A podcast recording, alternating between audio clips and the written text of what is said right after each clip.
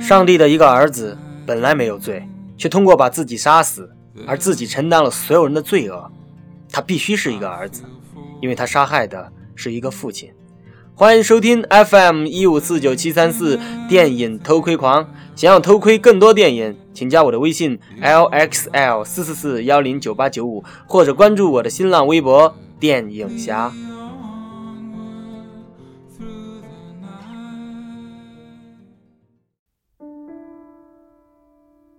看完日本电影《盗钥匙的方法》，我觉得我被导演玩弄了，我很生气，因为我忍着眼睛的疼痛，熬着夜看完这部电影，却让导演在影片快结束的时候颠覆了我对这部电影所有的理解。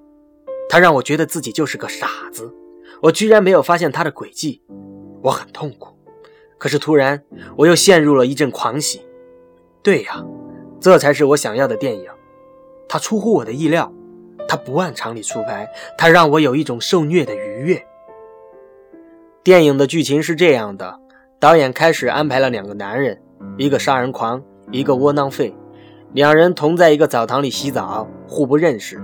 杀人狂不慎摔倒，摔坏了脑袋，失去了记忆。窝囊废心生歹意，决定冒充杀人狂的身份，开他的好车，住他的大房子。导演让我一步一步地陷入他的圈套。他让我在看电影的过程中更强化了对于这两个男人的印象，让我坚信自己的判断，让我认为这就是一个失忆杀人狂和一个无耻窝囊废的故事。但是最后，他又粗暴地用剧情颠覆我对于这两个男人的认知。其实窝囊废是一个善良的人，而杀人狂也从未真正的杀过一个人。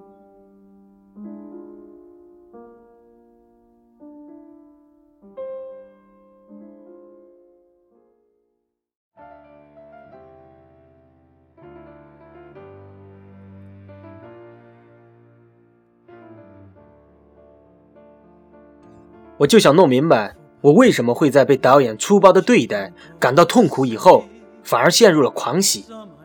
这不就是受虐狂吗？受虐狂，受虐狂，受虐狂！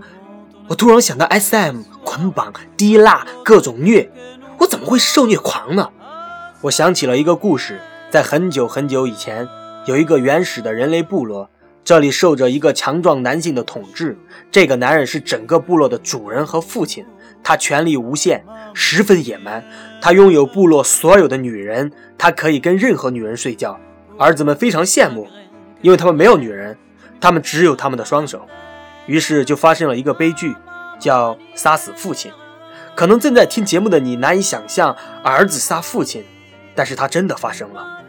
杀死父亲会面对两个结果：第一，杀死父亲大逆不道，道德沦丧。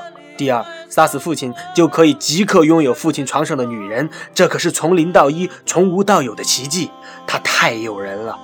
于是，儿子们杀死了父亲，他们失去了父亲，失去了亲情，失去了道德，他们付出了太多代价，他们非常痛苦。但是在这痛苦还没有结束的时候，他们却又获得了最大的快乐，因为他们获得了女人。我们表面上是施虐狂，实际上我们都是受虐狂。看电影就是一种受虐行为，我们的眼睛很疲劳，我们被导演设计、玩弄、欺骗，可是我们还是会去看电影。为什么？因为人类都是受虐狂。人类为什么会喜欢受虐呢？源自于人类的祖先，他们杀死父亲，一次又一次的杀死父亲，在既痛苦又快乐中变成了受虐狂。